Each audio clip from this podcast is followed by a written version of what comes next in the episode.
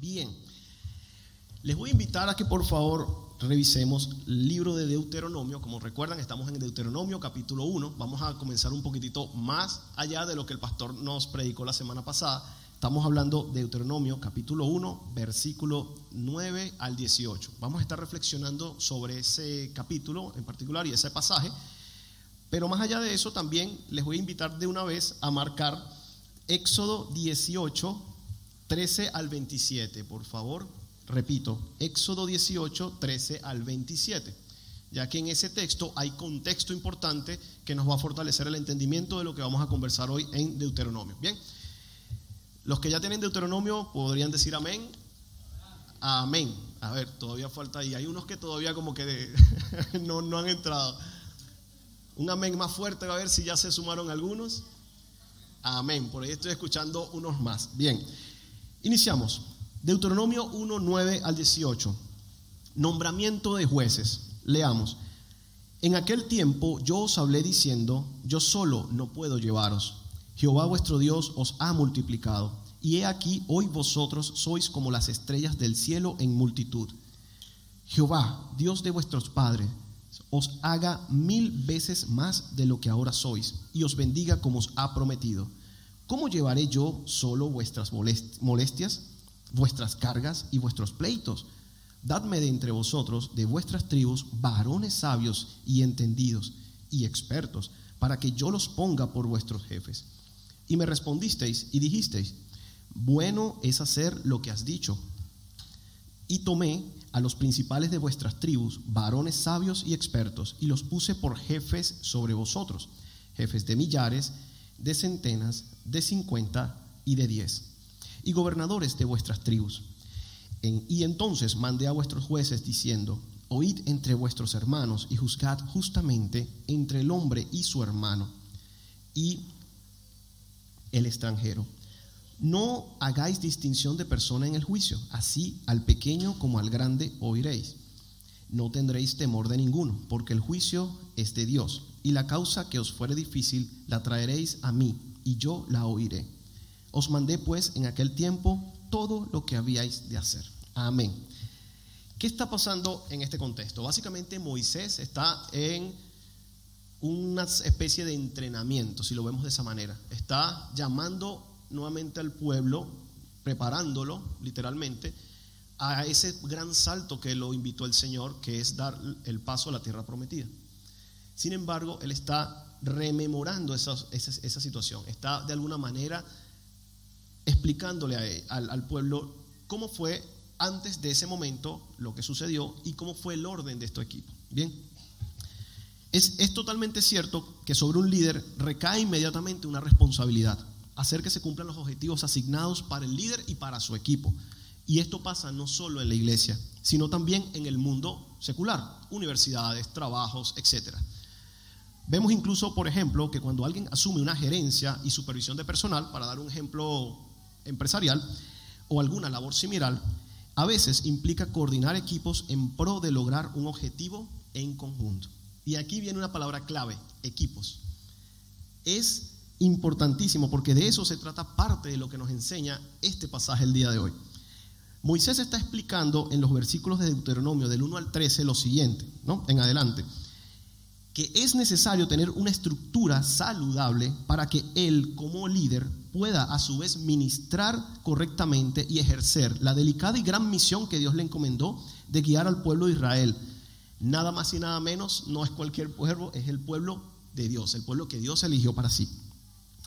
Hacia esa tierra prometida. Este pueblo no eran 10 personas, no eran ni siquiera 100 personas, tampoco eran miles de personas se dice que este pueblo se acercaba a alrededor de 2 millones de personas. Eh, y eso, ojo, eso basado en, lo que dice la escritura, que habían 603.550 hombres de guerra, mayores a 20 años, según la tradición israelita. Es decir, imagínense que usted fuera Moisés, ¿sí? Y le den ese gran desafío. Póngase, yo quiero que usted ahorita en este momento se imagine que usted escucha una voz en su habitación y le dice, vas a liderar a dos millones de personas. Yo creo que dependiendo cada uno de nosotros, como mínimo nos impresionaríamos, ¿no? Como mínimo, ¿no? A lo mejor algunos tendríamos miedo, decimos, ¿cómo yo, que no tengo esas capacidades, voy a lograr hacer algo tan así? Si a veces una pequeña familia de 5 o 10 miembros es difícil gobernar o, liderar por la diferencia de caracteres, temperamentos, deseos, creencias, etc. Imagínese usted 2 millones de personas. Y vaya que no son cualquiera 2 millones de personas. Son 2 millones o cerca de 2 millones que estaban en esclavitud y que su generación anterior estuvo esclavizada por cientos de años y que le están dando la libertad y que le están diciendo ahora vas a tener una tierra prometida no saben ni siquiera cómo actuar en libertad. Ese es el pueblo que tenía. Pero no solo eso, un pueblo inundado o de alguna manera influenciado por la idolatría también que existió y que vivió en ese tiempo de, esclavitud. Es un pueblo que literalmente no sabe bien cómo dirigirse y necesita una guía. Y Dios es tan bueno que la proveyó. ¿okay? Ahora, ante este escenario de personas, equipos y necesidad de liderazgo, esta, realidad se parece mucho a la realidad de muchas iglesias también, incluyendo nuestra iglesia local. Tenemos desafíos, tenemos misiones, tenemos equipos líderes, tenemos personas que tienen que ser lideradas en diversos tipos de grados. Y tenemos también muchas necesidades, como siempre tenemos, como siempre dijo Jesús, la mies es mucha y los obreros son pocos. Y eso creo que se cumple no solo en, iglesias locales, sino hasta a nivel internacional. Entonces, ese, es el escenario y el desafío que nos presenta esta palabra. Ahora, ¿cómo podemos aprender de este pasaje lo que Moisés hizo para lograr ordenar y fortalecer esos equipos en esos casi dos millones de personas? Para poder avanzar en ese objetivo y, por supuesto, para hacer esa misión que Dios le encomendó. Vamos a ver tres puntos, los que quieran pueden anotar algunas, algunas tips. El, el primero es reconocer el problema. Necesitamos definitivamente reconocer o diagnosticar la situación. Necesitamos saber que hay un problema que debemos de alguna manera resolver. En este caso era un exceso de tareas mal distribuidas. Y allí es donde quisiera que por favor nos vayamos al Éxodo para que entendamos bien el contexto. ¿Qué pasaba con Moisés? ¿Por qué Moisés dice que ahora va a seleccionar 10, 100 eh, líderes de mil, etcétera? Vamos a verlo en Éxodo capítulo 18, del versículo 13 al 27. ¿ok? Éxodo, capítulo 18, versículo 13 al 27. Veamos. Nombramiento de jueces. Aconteció que, que, al día siguiente se sentó Moisés a jugar al pueblo, y el pueblo estuvo delante de Moisés desde la mañana hasta la tarde. Viendo el suegro de Moisés, hago un paréntesis, se llamaba Jetro, todo lo que él hacía con el pueblo, dijo: ¿qué es esto que haces tú con el pueblo? ¿Por qué te sientas tú solo y todo el pueblo está delante de ti desde la mañana hasta la tarde? Y Moisés respondió a su suegro, porque el pueblo viene a mí para consultar a Dios. Cuando tienen asuntos, vienen a mí y yo juzgo entre el uno y el otro y declaro las ordenanzas de Dios y sus leyes. Entonces el suegro de Moisés le dijo, no está bien lo que haces.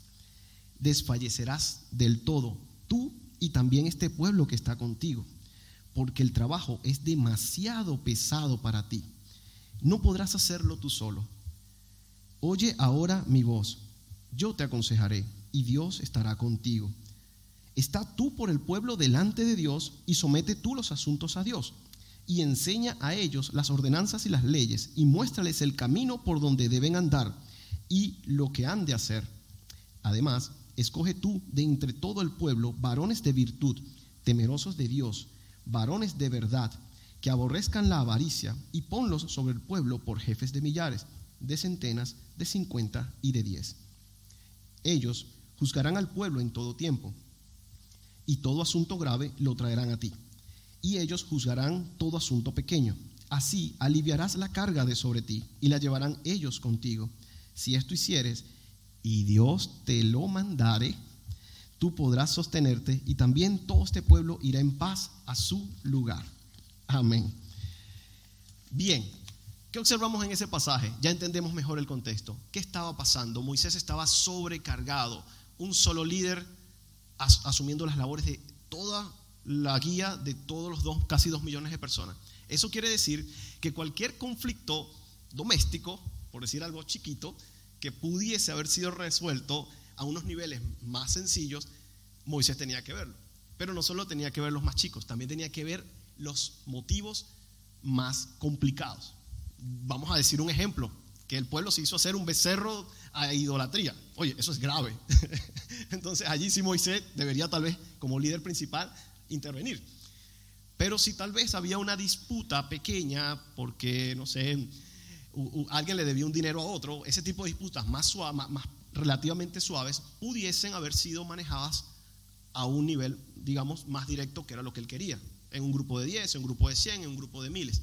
Sin embargo, ¿qué pasaba? Moisés estaba realmente sobrecargado y sus fuerzas evidentemente para liderar espiritualmente al pueblo se estaban mermando dirigiéndose a actividades excesivas. Y eso lo iba a llevar, como Getro explicó, ¿a qué? Al fracaso a él y también, por ende, a no poder liderar al pueblo bien y por ende al pueblo también. ¿ok? Probablemente, como dijo, a desfallecer. ¿Se entiende esto? ¿No? Ese es importante el contexto. Ahora, ¿qué pasa? Moisés se dio cuenta, ¿sí? por medio del consejo de su suegro Jetro, que era necesario elegir a hombres con virtudes claves para ayudarlo en la gestión de las tareas ante el pueblo.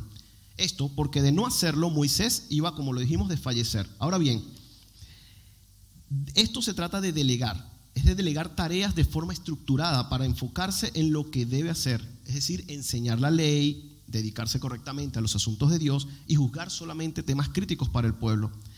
Estos varones serían un apoyo importante para los juicios de menor criticidad, por lo que Moisés podría enfocar esa energía en ser ese intercesor del pueblo ante Dios y el guía que Dios designó para enseñarles su ley, la palabra de Dios, y llevarles a la tierra prometida. Aquí hago una pausita también, porque es importante entender que esta era una nueva generación. La mayoría había muerto en el desierto. Una nueva generación como bebés prácticamente espirituales. Había que enseñarles muchas cosas. Ese era el, el desafío que tenía Moisés. Adicionalmente, por supuesto, de todo lo demás.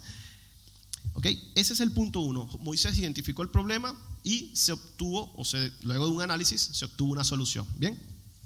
Algunos comentaristas, por ejemplo, en, algunos, en algunas Biblias de estudio, dicen que efectivamente Jetro, a pesar de no ser necesariamente de origen judío puro o, digamos no idólatra, para ser más preciso, tenía la sabiduría suficiente para determinar qué estaba pasando y también para dar una solución siempre sometida a la voluntad de Dios. Y ustedes lo ven cuando él dice, y si Dios te lo mandare, y si Dios te lo mandare, o sea, no es que Jetro se sentó y no, vamos a gerenciar aquí con unas técnicas, unas tácticas corporativas, etcétera, y bla, bla, bla, bla. No, no tan a la ligera, sino siempre sometido a la voluntad de Dios. En pocas palabras, primer aprendizaje, no tratemos a la iglesia como una corporación, una empresa. Es una iglesia, siempre sometido con las ideas ante Dios. La que Él quiera que ejerzamos, bien la que no, por más técnica y por más buena que parezca, probablemente hay que desecharla. Cada iglesia es un ambiente espiritual distinto y es un ambiente que sabe cada uno de los miembros que puede necesitar o no. Entonces, importante eso. Hay muchas ideas buenas, muchas ideas de gerencia, vamos a llamar secularmente hablando, pero debemos tener discernimiento espiritual de cuál de esas ideas realmente se pueden aplicar en una iglesia y si es voluntad de Dios que se haga así o no. Bien, amén. Solo un pequeño paréntesis Ah, me, gustan mucho los temas de, de, coaching, liderazgo empresarial y todo ese tema. Y me he encontrado con una grata sorpresa. Por eso es que como cristianos tenemos una gran herramienta acá, que es la palabra. Pero me he encontrado con una grata sorpresa que muchos de los consejos que dicen, mucho de lo que hacen, está reflejado 100% o 1000% diría yo en el modelo de Jesús. El líder siervo, un impacto sin igual. A veces en ese mundo se quiere mucho impactar multitudes, influencers y etcétera, etcétera, etcétera. Pero probablemente las motivaciones del corazón no son las correctas o los propósitos no van conforme a un bien común. En este sentido, me llama mucho la atención cómo el mundo también se da cuenta que extrayendo principios bíblicos también podemos usarlo para la gestión, para la gestión de equipos, gestión saludable de personas. Y aquí está, en la palabra del Señor. No le costó 10 mil dólares el entrenamiento, 20 mil y viajar, etc. ¿no? Entonces, esto sin, sin, poner en desmérito que hay que formarse, hay que entrenarse y sí ayuda para ciertas cosas ese tipo de herramientas. Bien, el punto 2, delegar sabiamente dependiendo de Dios. Este punto es muy importante. Ustedes se fijan en, los textos que hemos leído bíblicos, allí se hizo una asignación de personas clave con potenciales y dones para apoyar, funciones específicas. El consejo de Yetro fue simplemente ah, algo básico o evidente, podríamos decir así, pero también fue algo efectivo y muy sabio. Elegir a personas clave y asignar algunas tareas que no son tan críticas, pero sí importantes y que mermaban esa energía de Moisés y ese enfoque que él tenía que tener. Debemos entender que no fue una, elección al azar. Aquí viene otro detalle muy importante, un aprendizaje importante de, de este pasaje. No cualquier persona era válida para esa función. Lo que no genera dudas es que sí había personas para tales funciones. Y aquí quiero hacer un énfasis. En muchas iglesias estamos así. A veces hay necesidades y a veces se asignan X cargos mientras van surgiendo, mientras van levantando la mano. Pero siempre es importante orar, siempre es importante preguntarle al Señor si esta persona es la adecuada para tal o cual función. Lo importante es que los había, ¿me entiendes? Los había. Y tengo fe y sé que aquí en la iglesia, aparte de los que ya estamos participando en, parte de funciones ministeriales o de liderazgo, también hay, hay personas, usted que está ahí sentado, seguramente en su intimidad, tiene talentos, tiene dones que el Señor le ha dado y que usted puede activar aún más de lo que probablemente lo está haciendo para servir al Señor y glorificar el nombre de Cristo. ¿sí? No tengo dudas de eso. Bien. Otro detalle. El punto 3 es activar la estructura recién definida. Es decir, Moisés observó el problema, propusieron una solución en equipo y se activó. Entonces, el versículo 24 al 27, ustedes pueden darse cuenta que con ello Moisés pudo enfocarse en todo el desafío que vendría luego durante su paso con el pueblo por el desierto todos esos años siguientes. Ahora bien, tenemos un desafío como iglesia local y como iglesia mundial también, ¿sí?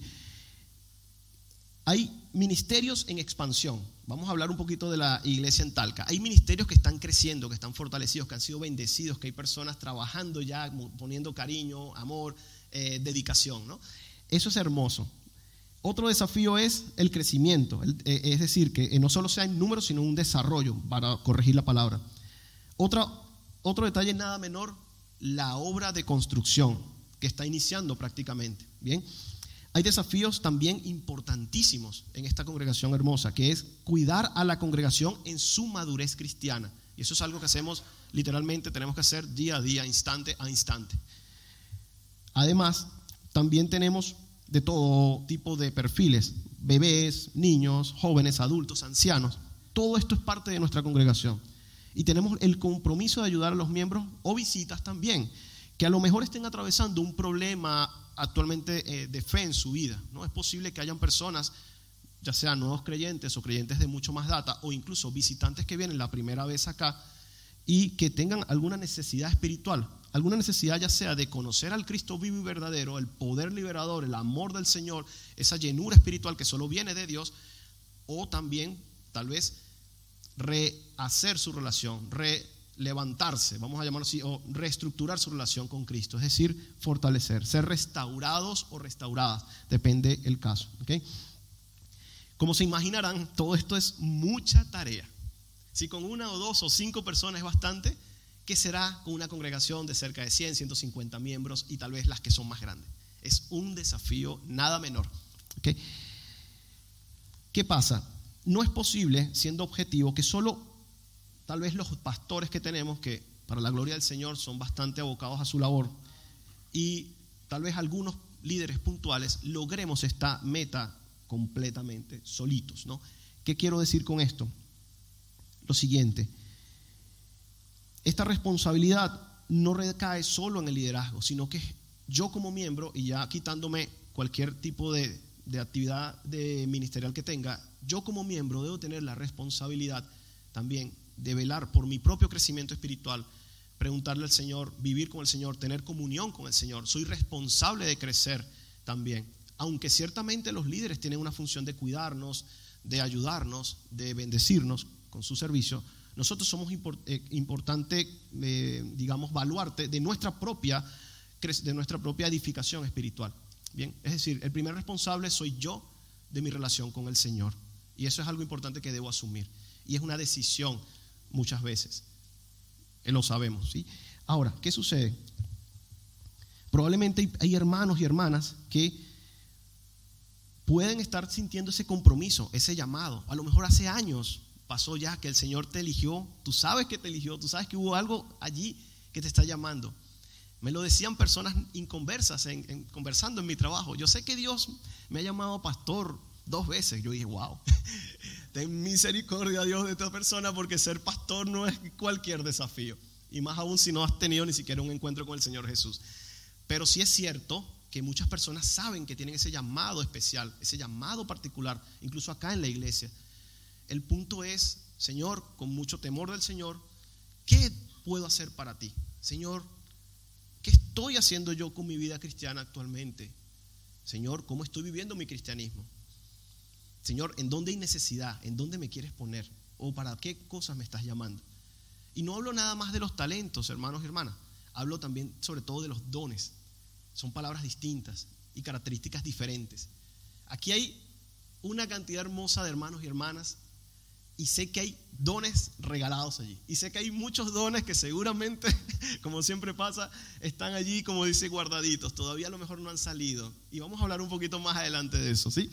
Lo importante, usted puede levantarse de su asiento en este momento y poner manos a la obra con amor junto al equipo ministerial y líderes por medio del poder de Dios. Todos dependemos del poder de Dios. Importante eso. Algo importante también destacar es, no se trata de que estas personas que se quieran levantar, apoyar al ministerio o a los ministerios, se vuelvan los responsables de toda la congregación o se sientan sobrecargados y además desprotegidos por el liderazgo. Eso sería un camino totalmente errado también. Al contrario, se trata de que maduren en su fe a través del servicio sincero a Dios, bajo la guía y apoyo del liderazgo, como lo decíamos.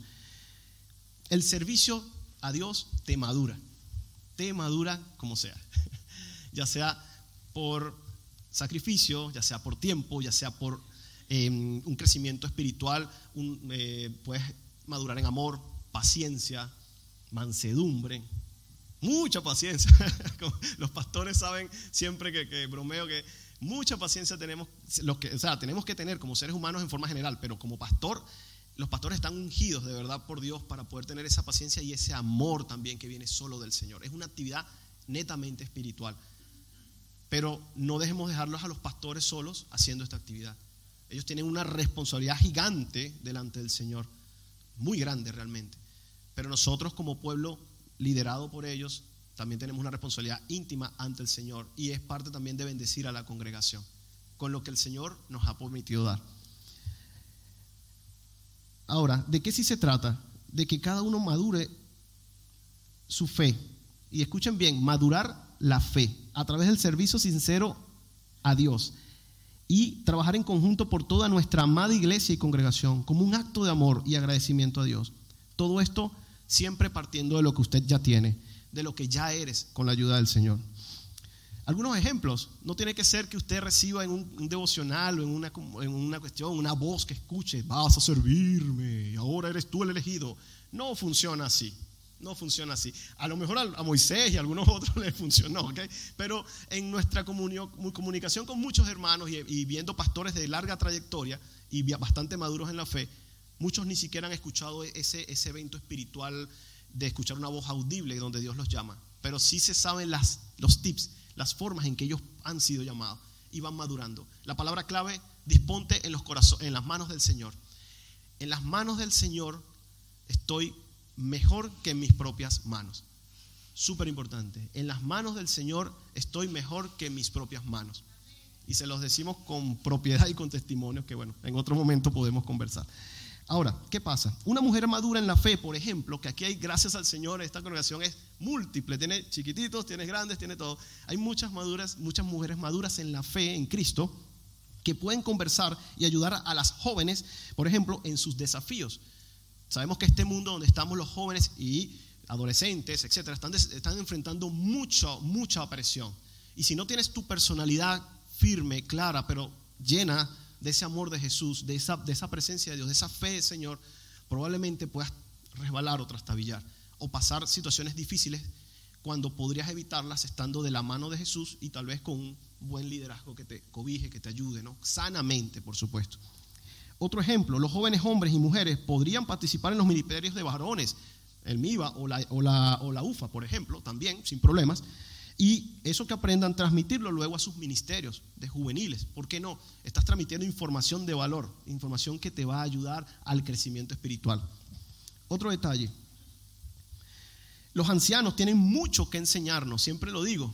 Por alguna razón también, siempre digo que me gusta mucho hablar también con las personas mayores, porque aparte que me gusta, me, me gusta, me la paso bien, siempre aprendo cosas y ellos incluso de alguna manera nos cobijan, nos transmiten consejos bonitos que podemos utilizar también para nuestra formación espiritual, nuestra formación de vida. Eh, recuerden que hay dos formas de aprender, por consejo o por el, tropezón. Entonces depende del perfil de cada persona, cómo quiere usted aprender, dándose los golpes o otra vez siendo un poquito más dócil, humilde al Señor y escuchando el consejo. Eso lo dejo a propia reflexión. Ahora, una posible estrategia podrían ser, por ejemplo, las células en casas. Es una estrategia que a mí particularmente me encanta mucho, la hemos visto funcionar muy bien, eh, tiene toda una estructura, se requiere una coordinación de líderes y un esfuerzo importante, pero que da mucha bendición, mucha bendición a los hermanos y hermanas. Pero también podría ser otra cosa. Lo importante, hermano y hermana, es que usted se lleve en la mañana de hoy algo claro se necesita un discipulado cristiano del cual todos somos responsables, partiendo por los líderes, por supuesto, en dependencia del Señor Jesús, por supuesto, y de Dios, pero donde yo tengo que ser una parte proactiva también. Un discipulado similar a lo que hizo Pablo con Timoteo, por ejemplo.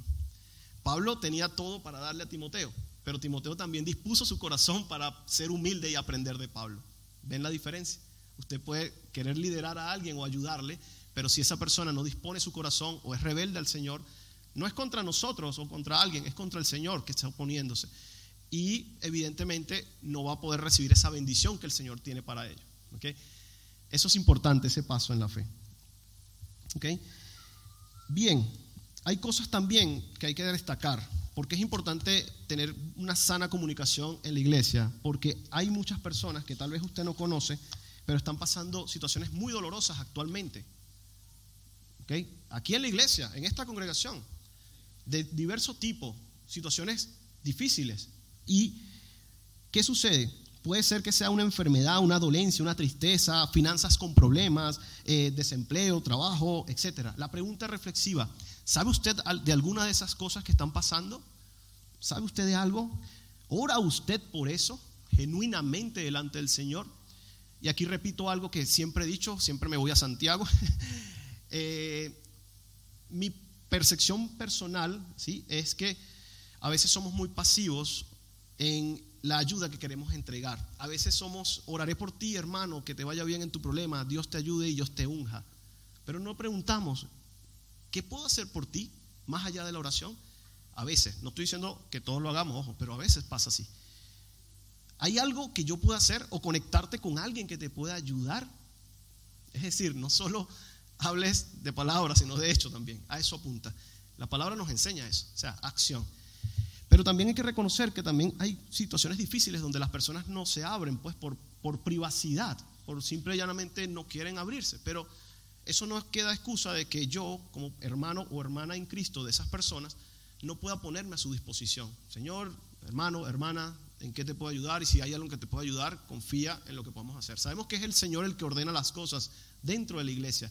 Pero el punto es animarnos a que seamos más compasivos entre nosotros mismos.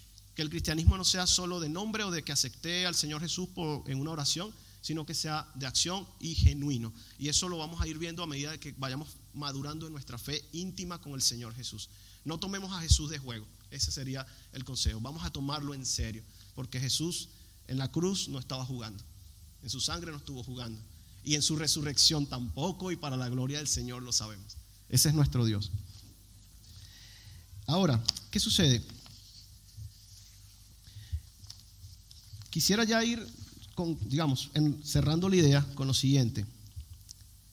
El servicio y el discipulado requieren que haya una iglesia con personas sensibles y atentas a estas necesidades de su propia iglesia y sobre todo miembros que puedan dar valientemente un paso adelante quitarse esos bloqueos, los miedos, a veces hay hasta excusas eh, o alguna barrera que esté impidiendo ponerse las manos o ponerse usted en las manos de Dios con esos talentos y dones que Dios mismo le ha dado. para servirle a Él y para darle gloria a su santo nombre. La invitación de esta mañana o de esta tarde ya, ¿sí? es que de ser posible no se conforme solo en ser un miembro de domingo, ¿no? Vengo los domingos, me voy. Y no sé de la iglesia y vuelvo a venir y vuelvo a venir. Esa es una, eh, es una actitud que a veces algunos lo tienen por complicaciones, su trabajo, con otros compromisos, etc. Pero más allá de su trabajo y todo lo que pueda impedir que una persona se, se involucre más en la iglesia, está el deseo de el corazón. Y eso lo pone solo el Señor. Es decir, la disposición el corazón. Me dispongo en el Señor a hacer algo más que venir los domingos. Ojo, venir los domingos es súper excelente. A mí me gusta, compartimos, tenemos la coinonía, nos saludamos, ¿cómo te fue en la semana? ¿Qué te ha dicho? Eh, algunos más, otros menos, hay comunicación, pero la hay. Lo que pasa es que más importante de eso, que es muy agradable, ¿sí? Es ser un miembro activo para Dios, desde donde usted está, ya sea que esté sirviendo a Dios en algún ministerio, pastoreando la iglesia, o apenas tal vez primera vez que llega a esta congregación, o apenas entrando en pocas, en pocas reuniones. ¿A qué vamos con esto, hermanos? Una reflexión, una reflexión que nos anime a disponernos en las manos del Señor, a ser más proactivos, a escuchar a la Grey, a poder andar en esa relación con el Señor que Dios nos pide. Probablemente esta mañana usted se puede estar autopreguntando. Es una pregunta que yo también me he hecho y me la he hecho. Y bueno, las personas, algunas personas de esta congregación lo saben. ¿Cuál es tu motivo o excusa para no dar un paso al frente y servir a Dios? Voy a repetir esa pregunta que, tiene, que es bueno que nos hagamos. ¿Cuál es el motivo o la excusa que te impide dar un paso al frente para servir a Dios? Ojo que se trata de Dios, no se trata de necesariamente la iglesia solamente, se trata de Dios como relación personal con Él.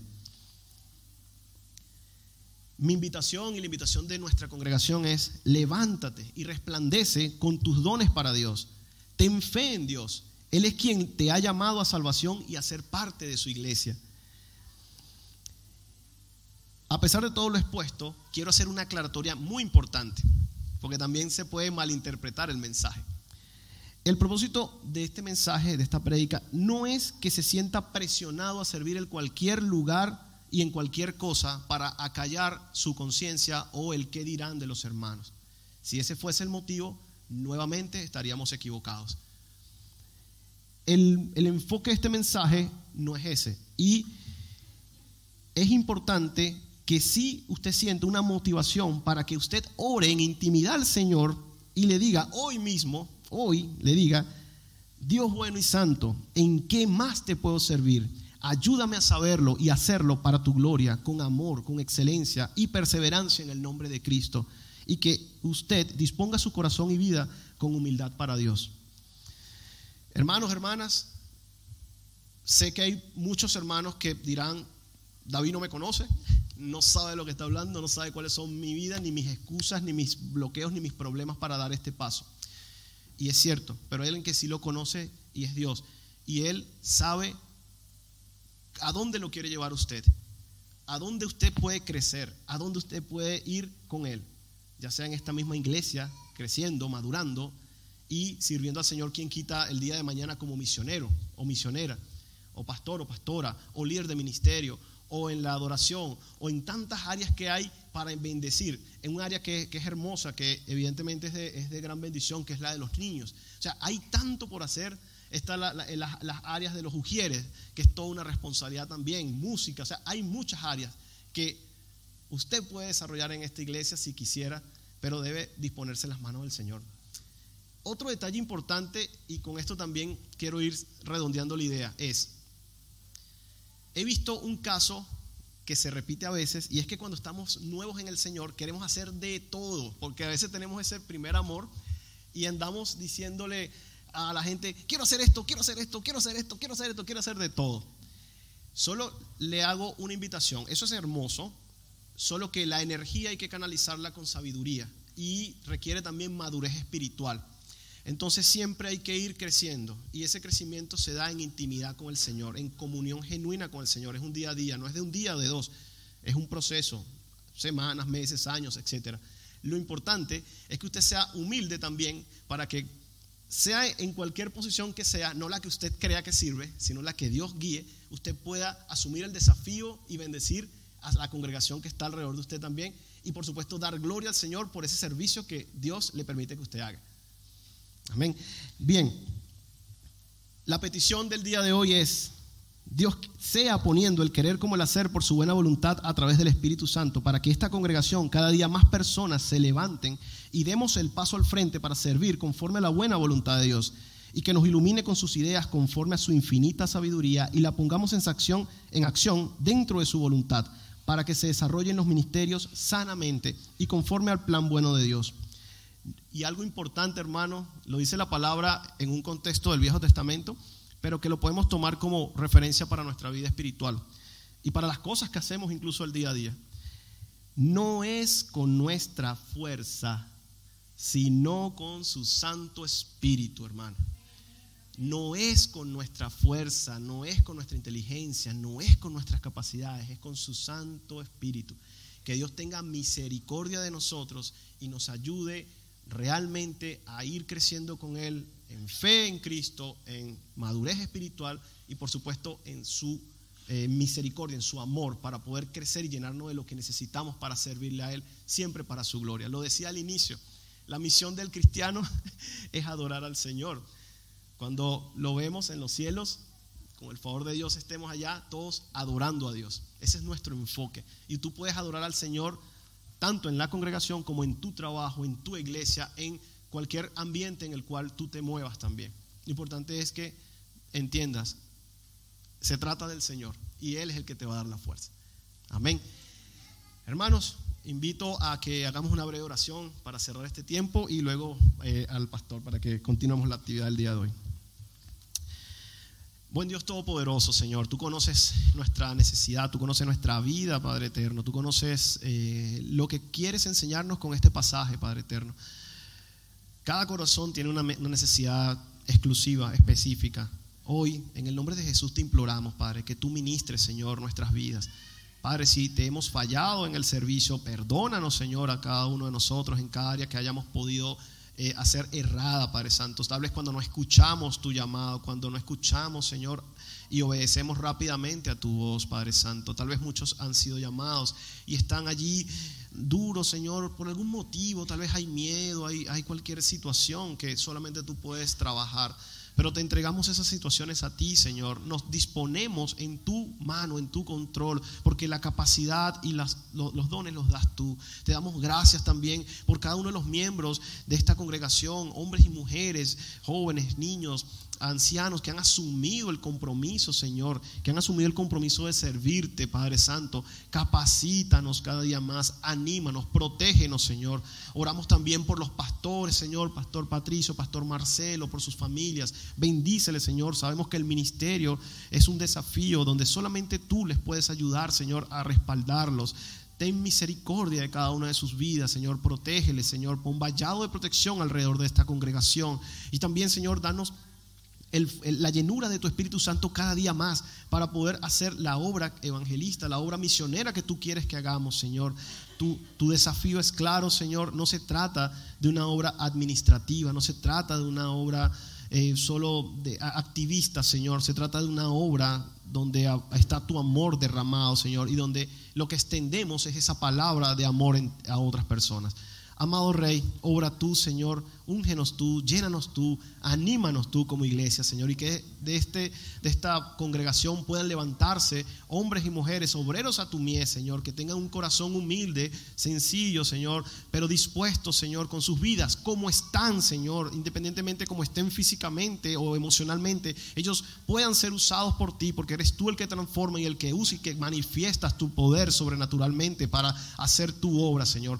Bendícenos, no solo, Señor, para hacer impacto de buena influencia en nuestra congregación, sino en áreas también de otro tipo, por ejemplo, en nuestras familias, Señor, en nuestros trabajos, en nuestras amistades, Señor, que estas personas puedan recibir el reflejo de tu amor, de tu santidad y todo lo que tú bien quieras darles a través de nuestro servicio a ti, Señor, y de, nosotros como hijos tuyos. Amado Rey, ayúdanos a glorificarte, Señor. Pon temor de ti en, nuestra, en nuestros corazones, en nuestras vidas, Señor. Que podamos glorificarte cada día más y que podamos avanzar, guerreros, Señor. Padre, potentes, Señor, fortalecidos en ti, Señor. Dios, Te pedimos también que reprenda, Señor, todo demonio, todo espíritu contrario a ti, Señor, que quiera perturbar la obra tuya en nuestras vidas, Señor. En el nombre de Jesús, Padre, nos aferramos con fe a ese sacrificio tuyo que hiciste en la cruz, oh Cristo vivo y resucitado, Señor. Con tu sangre has pagado nuestros pecados, has pagado todas nuestras faltas, Señor, y también has roto nuestras, las cadenas que nos, han, que nos ataban, Señor. Has sanado nuestras enfermedades en todos los aspectos, Señor, y sabemos que tú has renovado nuestra vida en Cristo Jesús. Amado Rey, oramos para que tu Espíritu Santo nos fortalezca y nos anime y podamos continuar esta carrera de fe cada día, Señor, en el camino de tu luz, en tu camino, Señor, como a ti te agrada. Pedimos todo esto, Señor, en el nombre de Jesús, conforme a tu buena voluntad y en acción de gracias.